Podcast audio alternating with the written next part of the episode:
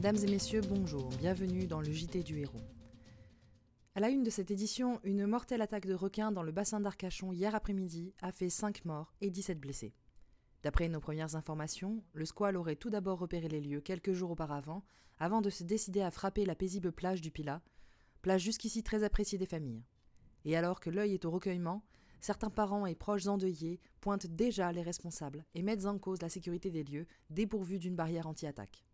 Pour en parler sur notre plateau, Jean-Michel Kéros, directeur adjoint de Squall Protect. Monsieur Kéros, peut-on raisonnablement dire que ce drame aurait pu être évité si la mairie d'Arcachon avait opté pour une barrière de type Squall Protect?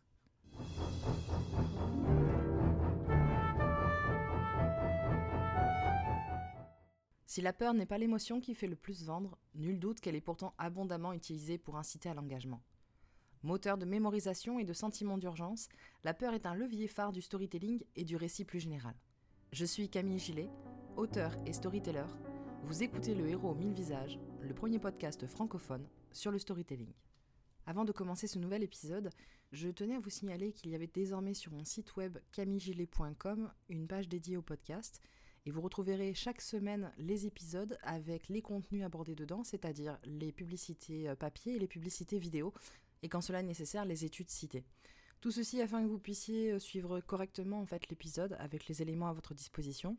Et je vous rassure, je mettrai systématiquement dans la description le lien vers la page euh, de l'épisode concerné.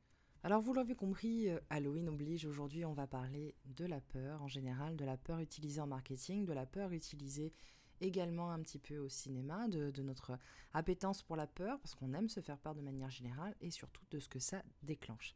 Alors tout d'abord, on va essayer de débunker immédiatement euh, une idée reçue, la peur n'est pas l'émotion qui fait la plus vendre. En réalité, selon une étude menée en 2017 par AOL, c'est plutôt la joie qui est à hauteur de 46% le premier moteur émotionnel c'est-à-dire que c'est un moteur d'engagement euh, en général, de partage, euh, de like, d'envie d'achat et même d'adhésion au discours marque. Mais alors pourquoi si ce n'est pas le plus efficace, elle est encore énormément utilisée? Utilisée en marketing de manière générale par différents secteurs, mais également utilisée en journalisme comme nous avons pu le voir, mais également en politique.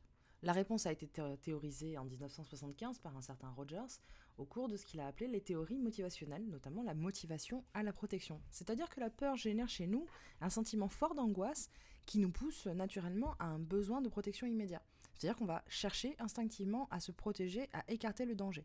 De la même manière que l'on va regarder un film d'horreur, par exemple, en ayant le sentiment euh, accru qu'on a besoin d'avoir une happy end ou d'avoir une résolution, qui est un, sentiment cathartique en fait, de, de relâchement, de résolution justement de problèmes, l'acte d'achat ou l'engagement auprès d'une personne ou d'une marque va nous permettre de soulager cette angoisse. Et c'est d'ailleurs tout le discours vendeur qui se fait en général autour de ça, c'est-à-dire que euh, une fois que la peur a été générée, le produit ou la personne va apporter ou va être la solution directement pour euh, apaiser cette angoisse-là. Dans le marketing émotionnel qui utilise la peur, vous aurez systématiquement cette ordonnance dans le contenu qui sera de faire un appel à la peur et ensuite une brève description de la solution du produit et surtout de la description de l'apaisement de cette peur par le produit. Typiquement dans mon intro, j'ai fait ce que l'on voit euh, assez régulièrement dans les JT, c'est-à-dire que j'ai proposé une, euh, une, information extrêmement anxiogène avec derrière une mise en relation par rapport à un produit qui pourrait être la solution. Là, en l'occurrence, on a euh, cette espèce de mise en parallèle qui est faite entre le, le, le drame qui s'est passé et le produit qui est vendu par le CIO qui est présenté justement au cours du journal. Alors, certes, euh, dans mon cas, c'est complètement inventé et les ficelles sont extrêmement grossières. Par contre, euh, vous avez déjà remarqué, pour celles et ceux qui ont encore la télévision, que dans les émissions euh, un petit peu qui tournent autour des, policiers, etc., ce genre de choses qui sont des émissions de focus sur la sécurité routière, sur la sécurité cambriolage, etc., vous ferez très attention aux différentes publicités qui, euh, qui entrecoupent ces émissions-là, elles sont systématiquement sécuritaires. C'est-à-dire qu'on va capitaliser sur le fait que vous êtes dans un état d'angoisse généralisée, on vous a balancé plein d'informations, on vous a mis vraiment dans des, dans des situations d'angoisse où vous êtes en train de vous hystériser sur la question que votre voisin va essayer de vous cambrioler, vous allez être dépassé à trottinette par un jeune zouave fou et que donc vous allez avoir besoin euh, d'avoir votre spray euh, en poivre, etc. Du coup, on va vous balancer derrière des publicités en adéquation qui vont vous permettre de soulager immédiatement ces dangers qu'on vous aura montrés. Et cette technique comme ça de faire monter la pression avec des, événements et des ennemis clairement identifiés est également utilisée en politique. Lorsque vous avez des discours politiques qui vont commencer par euh, cette espèce de storytelling euh, de je raconte un événement qui s'est passé ou un fait divers ou alors je, balance des mots comme ça qui font un peu peur genre euh, immigration, insécurité, etc. Derrière, on va avoir le déroulé de la proposition idéologique et politique qui va être fait en réponse comme étant la solution. Et votre besoin, votre instinct de protection, euh, justement, va être d'aller adhérer à cette idéologie, d'aller peut-être même voter pour cette personne ou financer ces groupements-là. Alors donc, vous l'avez vu euh, de façon générale, effectivement, le marketing de la peur est très facilement utilisé euh, en politique ou en journalisme, mais également dans des secteurs euh, qu'on imagine sans mal de protection, de sécurité, des secteurs de l'assurance ou même encore des secteurs de la santé. D'une certaine manière, cela pourrait être le cas également du secteur de l'automobile, puisque naturellement, on pourrait se dire qu'on voudrait capitaliser sur le fait qu'une voiture est parfaitement sécurisée. Et pourtant, et c'est intéressant de le noter, vous allez voir que les voitures vendent plutôt du rêve, elles vendent une expérience, elles vendent une émancipation, elles vendent du plaisir, elles vendent rarement de la peur. Parce que là, il n'est pas question va, de rappeler que euh, la voiture peut être un outil euh, dangereux, euh, voire mortel, de la même manière que quand on va essayer de vendre des armes à feu, on va parler de protection personnelle, de virilisme, etc., mais certainement pas du fait que ça peut tuer des enfants à tour de bras. Mais si ça semble évident pour ce type de secteur, cela semble moins logique d'employer la peur pour euh, des secteurs comme l'agroalimentaire ou les cosmétiques. Et pourtant, je vais vous proposer un petit exercice et vous allez vite comprendre. Imaginez, vous vous appelez Sonia, vous avez 35 ans, vous avez euh, euh, un jeune enfant qui est âgé d'une poignée de mois, c'est votre premier enfant, vous voulez être une bonne maman, vous voulez faire les bonnes choses, etc. Et donc vous êtes en train d'acheter un joli savon pour la peau de bébé. Vous savez que le savon doit être au pH neutre.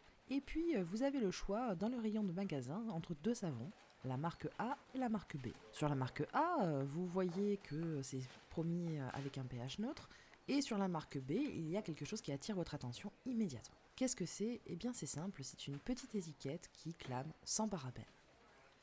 Vous êtes toujours Sonia, vous n'avez aucune idée de ce que c'est que la parabène ou le parabène, preuve en est de justement vous ne savez absolument pas de quoi on parle, mais qu'on vous dise que euh, c'est sans parabène vous fait immédiatement penser au fait que si c'est sans, si on prend la peine de vous le dire, c'est que c'est bien. Vous allez même aller pousser le vice plus loin en vous disant le ou la parabène c'est forcément dangereux. Donc il vaut mieux que je prenne, que je prenne le produit B qui me promet d'être sans parabène parce que je ne veux absolument pas mettre en danger mon enfant. Les sans parabènes, sans gluten, sans colorant, sans conservateur, ce genre de choses, ce sont autant de petits détails que l'on retrouve justement en, agroalimentaire, que l'on retrouve également euh, dans les cosmétiques, et qui sont globalement des petits, euh, des petits hooks en fait de peur qui sont distillés ici ou là parce que justement la, la cible principale de ce genre de produit reste toujours en réalité la mère, la femme, de manière générale, parce que c'est la personne qui va avoir un réflexe protecteur par rapport à sa famille, par rapport à son enfant, ou qui va s'intéresser à ce genre de choses. Ça peut paraître très sexiste ce que j'avance, mais euh, vous allez regarder euh, les publicités euh, des années 90 et des années 2000 par rapport au déodorant, là où on va demander à une femme de faire attention justement pour pas qu'elle n'ait de taches, etc. Euh, parce qu'elle a envie de se sentir bien, de se sentir fraîche, parce que ça va respecter sa peau et j'en passe. Euh, on a encore des publicités récentes qui montrent euh, la peau qui respire avec des gens qui sont en train de faire une espèce de rumba à moitié à poil. Eh bien, côté homme, on va plutôt avoir des déodorants qui sont là pour performer très très longtemps. Et c'est même pas juste des déodorants de 24 heures, là ils montent à 72 heures et ils sont tellement performants qu'ils vont vous aider à performer vous-même en tant que super marque performant. Et même ça joue effectivement euh, sur la sémantique euh, de la panne euh, de performance chez les hommes, mine de rien, ça n'est pas exactement la même peur que la peur d'empoisonner littéralement son enfant, sa famille ou soi-même. Donc ce qui est intéressant de noter avec le marketing de la peur, c'est qu'il euh, permet de faire naître une angoisse qui ne nécessite pas immédiatement une explication. Euh, vous êtes face à vos deux produits, vous n'avez aucun moyen d'avoir des informations complémentaires, la marque ne dit pas grand-chose de plus, par contre instinctivement vous avez encore une fois besoin de vous rassurer, de régler cette peur, de la faire taire et donc de vous protéger. Vous allez faire quoi? Vous allez consommer le produit qui est euh, stipulé sans parabènes, sans colorants, etc. Et ce, même si il existe des colorants tout à fait naturels et absolument pas nocif pour la santé, par exemple. Alors si ces petites étiquettes sont relativement subtiles par rapport à une publicité qui va vous expliquer que si vous ne prenez pas euh, la super barrière euh, anti-requin, euh, vous allez avoir tous vos administrés qui vont se faire bouffer par un squal, il existe d'autres publicités qui sont encore plus subtiles par rapport à ça. Vous vous souvenez, lors d'un précédent épisode, j'avais expliqué que des forces du storytelling était de se baser sur la culture commune en faisant appel à des éléments culturels que nous avons en commun, ça permet de créer justement des liens euh, entre les différentes euh, personnes, entre le narrateur et le narrateur, et donc euh, de faire des références très rapides et des connexions très rapides, émotionnelles et puis et narratives, de façon à pouvoir arriver au plus vite à un propos particulier et donc à une conclusion particulière. Je vais donc maintenant évoquer un spot début des années 2000 qui a été lancé dans ces eaux-là et qui fait appel à un élément culturel que nous avons pratiquement tous en commun, et je pense que vous allez reconnaître facilement le film dont il est question. Un vaisseau traverse paisiblement l'espace. À son bord, euh, un capitaine est en train de regarder euh, son écran tout en vérifiant différentes informations dessus. Soudain, un bruit attire son attention. Elle regarde à ses pieds et elle voit que le sol est en train de se faire euh, manger littéralement par une sorte de substance jaune extrêmement corrosive.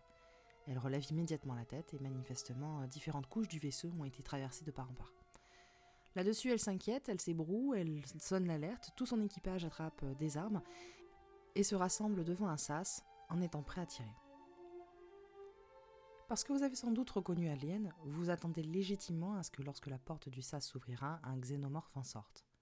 Pourtant, lorsque c'est le cas dans la publicité, cela laisse place à une cuisine paisible, euh, lumineuse, qui n'a pour seul euh, occupant finalement une bouteille en verre de jus d'orange. Et tout le monde se regarde un petit peu surpris. La bouteille est cassée au sol et le jus d'orange a commencé à ronger, tel de l'acide justement, la carlingue du vaisseau. Une voix off se fait entendre et nous dit que euh, une mauvaise conservation euh, du jus d'orange entraîne euh, une acidité trop forte et des risques pour la santé, et que c'est pour ça que Pampril a préféré éviter justement les bouteilles en verre et a opté pour des bouteilles en plastique qui, soi-disant, conserveraient bien davantage. Alors là, c'est marrant parce que, encore une fois, on utilise la peur, on utilise les codes naturels des films d'horreur, des films d'angoisse, de science-fiction, et on nous met en parallèle un jus d'orange avec euh, le sang acide euh, de l'alien de Ridley Scott. Et ce qui est intéressant encore une fois, c'est que ce n'est pas fait pour nous vendre le jus d'orange en soi, c'est fait pour nous vendre un changement de packaging. Je vous rappelle qu'on est à ce moment-là début 2000, la question du réchauffement climatique est déjà posée, la question euh, du tout plastique est déjà posée, et pourtant Pampril est en train de nous vendre une sorte de non-sens écologique qui est de passer du verre au plastique sous des prétextes fallacieux. Et pour ce faire, qu'est-ce qu'ils font? Ils utilisent la peur. Une peur simple, hein, euh, la peur justement d'avoir un produit qui est acide. Alors c'est pas euh, juste acide en goût et oh là là ça pique, c'est désagréable le matin. Non non, c'est acide, c'est vraiment dans le sens mauvais pour la santé. Ça en devient corrosif, c'est-à-dire que vous allez pouvoir vous empoisonner avec ça. Alors du coup, on imagine tout de suite que, euh, oh là là, heureusement que Pampril a changé ça parce que vous vous rendez compte, euh, si on conservait mal notre jus d'orange, on pourrait très bien en mourir euh, et finir complètement dilué dans un acide d'agrumes, et cela avant même de pouvoir aller travailler. La subtilité est là, pourtant, hein, euh, on va pas s'en cacher. Effectivement, le spot est plutôt réussi. On se dit en plus qu'ils utilisent de l'humour, donc ça passe davantage. On est également accroché par la référence culturelle, on se sent proche, on se sent compris, on se dit oh la marque est plutôt euh, dans l'air du temps, etc. Bref, on a tous les codes qui font que euh, naturellement on va trouver que c'est une décision qui fait sens, qui s'impose d'elle-même peut-être. Et ce genre de petit tour de passe-passe, Pampril n'est pas le seul à le faire. Il y a un deuxième spot dont je voudrais vous parler, et cette fois-ci, l'utilisation de la peur est encore plus subtile que ce que vous avez vu jusqu'ici, et je pense que vous allez trouver ça assez surprenant. Nous voyons donc une femme qui vit seule manifestement et son quotidien est plutôt triste. La musique est lourde, l'ambiance est pesante. Petit à petit, on la voit euh, s'angoisser à mesure que des choses étranges se passent dans sa maison. Des choses tombent, des choses se cassent, elle finit enfermée dans sa chambre, elle est euh, angoissée lorsqu'elle est au travail, elle repense à des moments extrêmement euh, durs, elle est à table, son verre bouge, puis finalement il lui est balancé à la figure, elle est tranquillement installée, et puis on lui enlève son chandail, elle est tirée, elle est poussée, bon, il se passe quelque chose d'anormal, elle en prend largement conscience, elle finit par s'enfermer elle appelle. Et à ce moment-là, en fait, il y a une sorte de retour en arrière au niveau de la salle à manger. La salle à manger est complètement en désordre, il y a plein de débris partout, tout a été renversé. Mais surtout, dans la salle à manger se trouve cette fois-ci un homme. Là-dessus, un texte apparaît, et cela dit, les violences domestiques sont réelles, même si elles ne sont pas toujours visibles. L'homme s'énerve toujours, il balance à nouveau quelque chose, on a le bruit euh, du bris de glace, et la vidéo poursuit, 47% des femmes tchèques ont déjà été victimes de violences psychologiques. Fondu enchaîné, le logo de la marque IKEA apparaît, avec en dessous une phrase simple Chaque maison doit être un lieu sûr.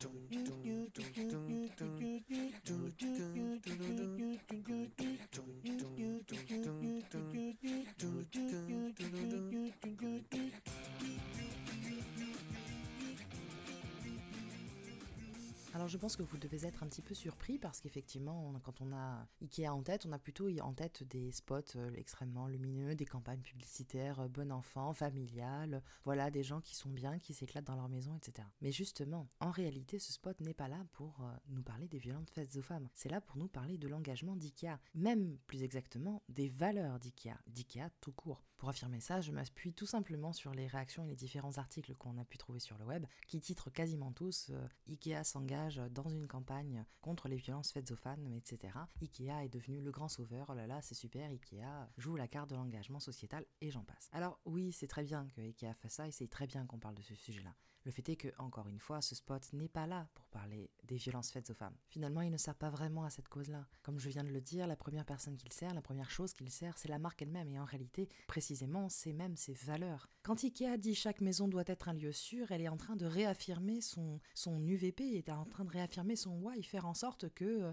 justement, nous nous sentions bien chez nous. C'est ça la force de, de Ikea, c'est ça la proposition de valeur de Ikea. C'est que euh, toute personne, tout budget, toute famille, euh, de toute composition, etc., se sentent bien chez elles. Et c'est totalement cohérent avec tous les spots que l'on peut retrouver, que ce soit des spots euh, où on voit des familles euh, hétéronormées, où on voit des familles recomposées, où on voit des familles euh, qui sont un petit peu nomades, etc. On a vraiment de tout chez Ikea. Et là, c'est ça qui est intéressant, c'est qu'ils viennent opposer les spots où on voit des familles heureuses dans leur, dans leur chez-soi à un, un, lieu qui est devenu non plus un lieu de vie comme ils aimeraient que ce le soit, mais un lieu de violence et un lieu de mort. Et par cette association très simple, la marque dit un truc euh, très évident, c'est que ces produits sont caution à un bonheur, à un bien-être, à quelque chose de paisible, à quelque chose de sécuritaire. Donc là, encore une fois, vous voyez, on a utilisé notre peur, la peur de ne pas être bien chez soi, la peur pour les femmes d'être battues, d'être malmenées, la peur peut-être pour des enfants d'être battus pour être malmenés, la peur pour des hommes également d'être battus pour être malmenés. Bref, la peur que tout à chacun pourrait ressentir de ne pas se sentir à l'aise chez soi, eh bien, on a cette espèce de sentiment euh, intrinsèque que Ikea pourrait répondre à ces choses-là et que, bon, peut-être qu'un canapé Cleavage nous permettrait euh, bah, de nous sentir un peu plus confortable dans un environnement vraiment euh, désagréable. Je caricature, mais euh, cette espèce de positionnement euh, du euh, tout le monde mérite un toit, c'est finalement le même positionnement que va avoir Intermarché avec son slogan Tous unis contre la vie chère.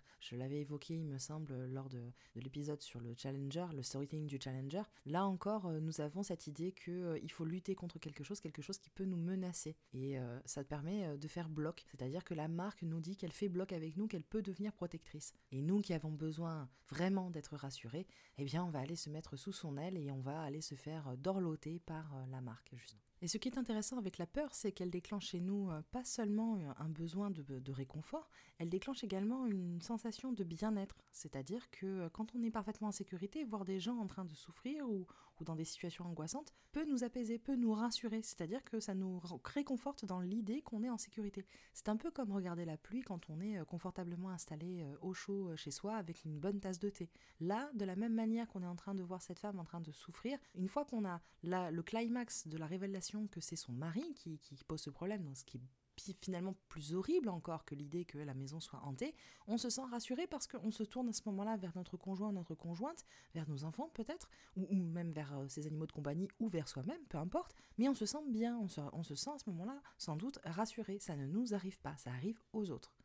Et ça, c'est quelque chose que l'on retrouve également avec les discours politiques, que l'on retrouve avec le JT, que l'on retrouve avec euh, les émissions à sensation, etc., dont j'ai parlé euh, plus en avant. Globalement, on va aller chercher des événements qui vont nous permettre de relativiser, de nous faire euh, ressentir globalement un sentiment sécuritaire parce que en comparaison en réalité il y a des choses vraiment bien pires que ça et il existe des monstres. De la même manière finalement qu'un enfant et Bettelheim l'avait très bien théorisé euh, euh, dans ses travaux par rapport au conte etc un enfant va aller chercher des, éléments qui vont faire peur qui vont lui permettre d'exprimer ses peurs et ça lui permettra également de poser des mots et de se rassurer. Le croque-mitaine le loup et j'en passe sont des choses qui euh, prennent forme et qui permettent de rationaliser des choses. On maîtrise à ce moment là la peur on maîtrise une inconnue etc. Et ça nous permet de pouvoir reprendre le contrôle par rapport à cette peur. Parce que finalement, il est souvent question que de ça. Nous aimons nous faire peur. Depuis notre enfance, nous cherchons des, récits qui vont nous faire frissonner et qui vont nous permettre, par la catharsis et le, le principe de tension-relâchement, de nous soulager de nos peurs personnelles et de nous permettre de nous rassurer de façon générale sur l'état de notre vie ou de notre psyché. C'est pour cette raison que les films d'horreur ont autant de succès auprès des adultes, des ados et des enfants de toute personne de tout âge. Alors ce qui est marrant justement avec les films d'horreur, c'est que ça ne se termine pas toujours très bien. Il y a une résolution, elle est systématiquement satisfaisante, mais la fin n'est pas forcément heureuse. Le danger peut ne pas être totalement écarté, il peut y avoir eu un énorme massacre, mais en général, il y a euh, un survivant ou une survivante qui aura été profondément transformée, qui aura été renforcée, et donc c'est quelque chose qui va nous permettre, par identification, de nous faire sentir que les épreuves, la peur, etc., les choses qui sont douloureuses, nous permettent de grandir et vont euh, nous-mêmes euh, nous permettre de les dépasser. C'est-à-dire que si le protagoniste peut dépasser ses peurs, peut survivre à cela, nous également.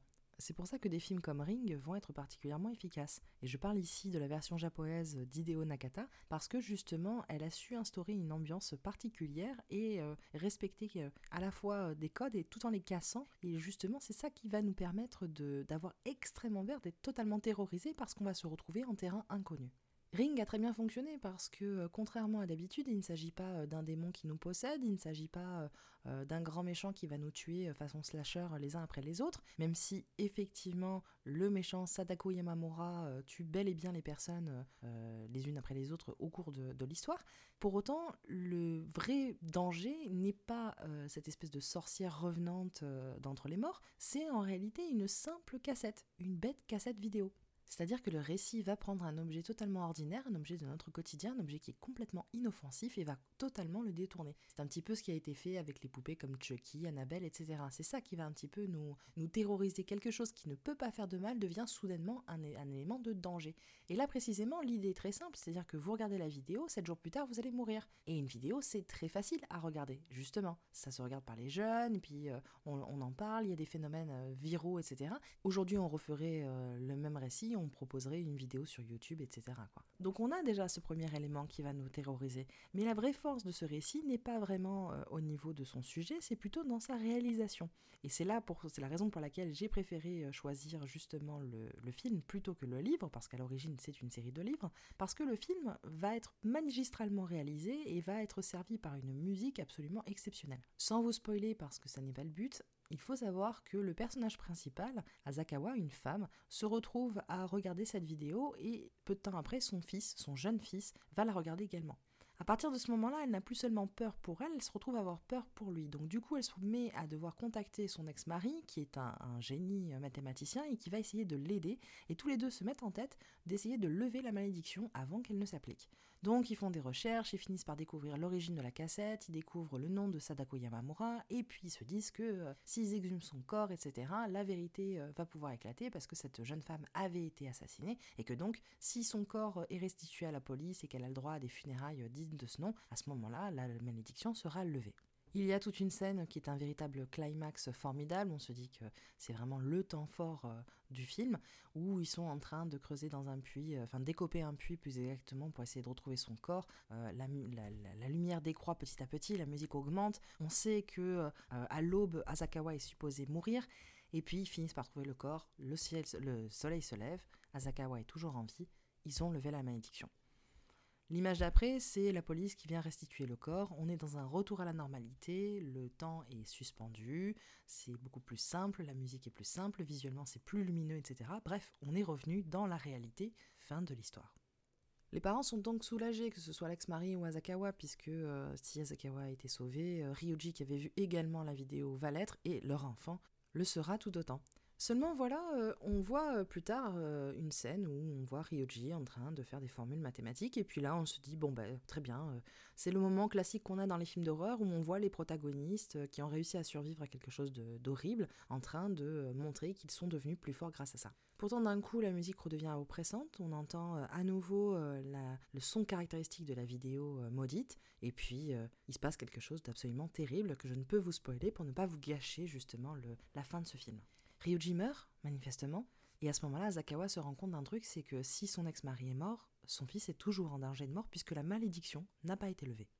À ce moment-là, Zakawa se retrouve dans une situation extrêmement délicate, c'est-à-dire qu'elle est repartie au début. Elle a toujours cette espèce d'épée de Damoclès. Euh, tout cela n'a servi à rien. Elle a toujours ce danger grave et elle est toujours obligée de chercher une solution pour sauver son fils. Et le film se termine plus ou moins sur ça, c'est-à-dire que Asakawa finit par comprendre ce qu'il s'est passé, comment elle peut sauver son enfant, et on la voit dans une voiture euh, en route pour la résolution finale, résolution qui nous sera inaccessible puisque le film s'arrêtera là. C'est-à-dire que pour nous, en tant que spectateurs, on ne saura jamais si l'enfant va être sauvé. On ne saura jamais si euh, Asakawa aura réussi à lever euh, la malédiction pour son fils. En d'autres termes, on ne saura absolument pas s'il y aura un survivant, si euh, la promesse du survivant final sera respectée. Alors vous allez me dire, oui, bon, d'accord, des gonzesses dans un puits, avec des cheveux sur les yeux, d'accord, ça fait peur au cinéma, mais dans la vraie vie, ça ferait peur à personne. T'exagères un petit peu, je vois pas trop le rapport entre le marketing et cette histoire de cassette maudite. Eh bien pourtant, figurez-vous qu'il a été largement démontré que les gens flippent grave leur race lorsqu'ils tombent sur ce genre de choses dans la vraie vie. Par exemple, la Paramount Picture, pour la sortie euh, du film américain Le Cercle, qui est donc le remake américain de la version euh, Ring, a fait une petite opération, euh, un happening, on appelle ça, une opération dans un magasin assez spectaculaire. Le principe était très simple, des gens achetaient des écrans de télévision plats naturellement, ils étaient tranquillement installés, etc. Quand soudain, un écran de télévision se révèle être eh bien creux, puisqu'une femme avec de longs cheveux noirs et complètement salée, une grande robe blanche se mettait à en sortir, et là les réactions étaient diverses. Horreur, cris, effroi, incrédulité, violence. Les gens réagissent de manière tout à fait différente selon euh, les personnalités, etc. Et ce genre de marketing pour les films d'horreur est assez fréquent, euh, c'est également utilisé pour les jeux vidéo. Je vous ai proposé une petite compilation euh, sur mon site web, sur la page dédiée, encore une fois que vous allez retrouver dans la description. Mais ça dit quoi justement de euh, notre réaction à la peur et euh, de notre espèce de capacité à faire la distinguo entre le réel et le fictif? Eh ben ça veut dire qu'on a beau se raconter euh, autant qu'on veut que les monstres, les ghouls, les vampires et les fantômes n'existent pas, si on en croise un qui correspond un petit peu à quelque chose qui nous fait flipper dans la vraie vie, dans le doute, eh bien, on se protège. Et c'est exactement la même chose qui se produit lorsque, euh, de manière tout à fait irrationnelle, vous n'avez aucune idée de ce que peut être la parabène ou le gluten ou le machin ou je ne sais quoi, vous ne savez absolument pas ce que ça peut vous faire, mais parce qu'on instille l'idée que ça puisse être dangereux, que ça puisse vous faire peur, par instinct de survie, vous allez éviter de les consommer et vous allez donc chercher à vous protéger. Bon, vous pourriez vous rassurer en vous disant que vous, vous n'êtes pas comme ça, vous êtes hermétique, on vous la fait pas, la manipulation c'est pas pour vous, euh, la peur ne marche pas chez vous, etc. Pourtant, vous avez forcément changé des habitudes de consommation, vous avez forcément changé des comportements chez vous par rapport à une peur particulière, une peur qui vous a été très certainement vendue par une campagne publicitaire ou bien par euh, une campagne de prévention ou encore par un reportage sur des requins qui vous fait croire qu'il ne faut plus du tout aller à Arcachon se baigner. Et tout ça n'est pas de votre faute, encore une fois, euh, les réactions à la peur sont tout simplement des réactions naturelles et des réactions d'instinct de survie. Si vous ne vous écartiez pas en voyant une femme sortir d'une télévision alors qu'elle a l'air particulièrement euh, morte, eh bien, il y a deux solutions. Soit vous êtes particulièrement euh, stupide, ou bien vous êtes carrément un protagoniste d'un film d'horreur qui est destiné à mourir parmi les premiers, de façon tout à fait comique et peut-être même ridicule. Auquel cas, ça n'est pas bien grave puisque vous avez de la chance, votre nom sera quand même au générique.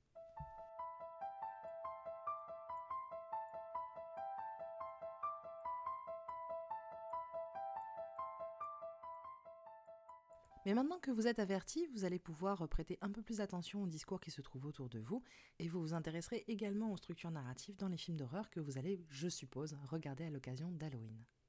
Cette édition du Héros mi-visage touche à sa fin. Je vous remercie de l'avoir suivi et je vous invite à partager cet épisode sur les réseaux sociaux pour continuer de me soutenir.